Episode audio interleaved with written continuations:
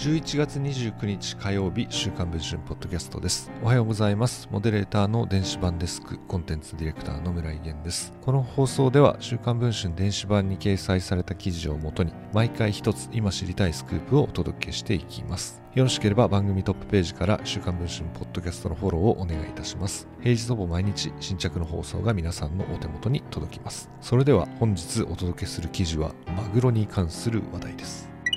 例年1月の初競りでは数千万円から数億円の値がつく日本一高価な大間マグロ。その故障は特許庁に商標登録されており青森県と北海道の間の大間沖で取れたことが条件として定められています。この大間マグロの商標をめぐり大間漁業協同組合が揺れました。このほど漁協トップがノンフィクションライターの神野博則氏の取材に応じその実態について初めて詳しく語りました。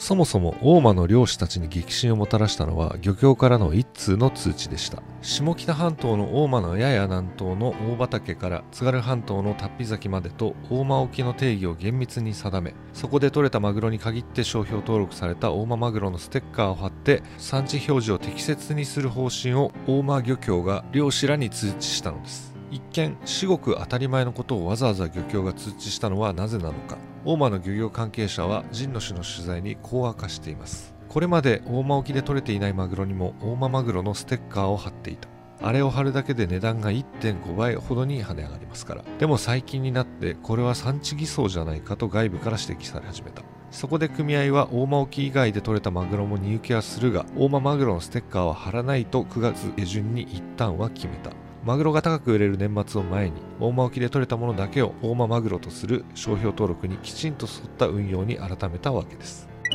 ところがその方針はわずか1ヶ月足らずで180度転換されました。大間マグロ漁場不問1ヶ月で転換商標再出願。東日報がこんなニュースを伝えたのは10月30日のこと。漁協は11月1日から大間で水揚げして入荷したマグロは取れた漁場を問わず大間マグロのステッカーを貼って出荷する運用を始めたのです。この急な方針転換の背景には何があったのでしょうか。漁協の組合員は約700人そのうち約120人がマグロ漁業に従事しています。漁師たちを束ねるのが今年3月から漁協のトップを務める小高勝利組合長です。現地で神野氏の取材に応じ経緯をこう説明しました。要するにこの辺でマグロの餌となるイカとかサンマが来なくなってそうなると大間の船はマグロ漁で生活できなくなる。だから広範囲に場所を探して結局太平洋の方が取れるから向こう行って取ってきた。大間沖にマグロはいない。太平洋で取ってきたのが高値で1万5000円。この辺は餌がないからマグロの脂の乗りが悪い。ここで取って3000円。向こうで取って1万円なら当然向こうで取ってくる。売値がいいって方が我々漁師の考えだから。さらに神野氏が大間で水揚げされるマグロのうち太平洋など大間沖以外で取れた割合はどれくらいなのかと聞くと口ごもりながらこう語りました。大間の船が太平洋行って大間沖の何倍も取ってるって報道されればそれはちょっとうまくないです。騒ぎになるから私は言いません。そして毎年の初競りあるでしょう。あのマグロは昔からここで取れたマグロ。本当の大間で取れたもの。と語りました。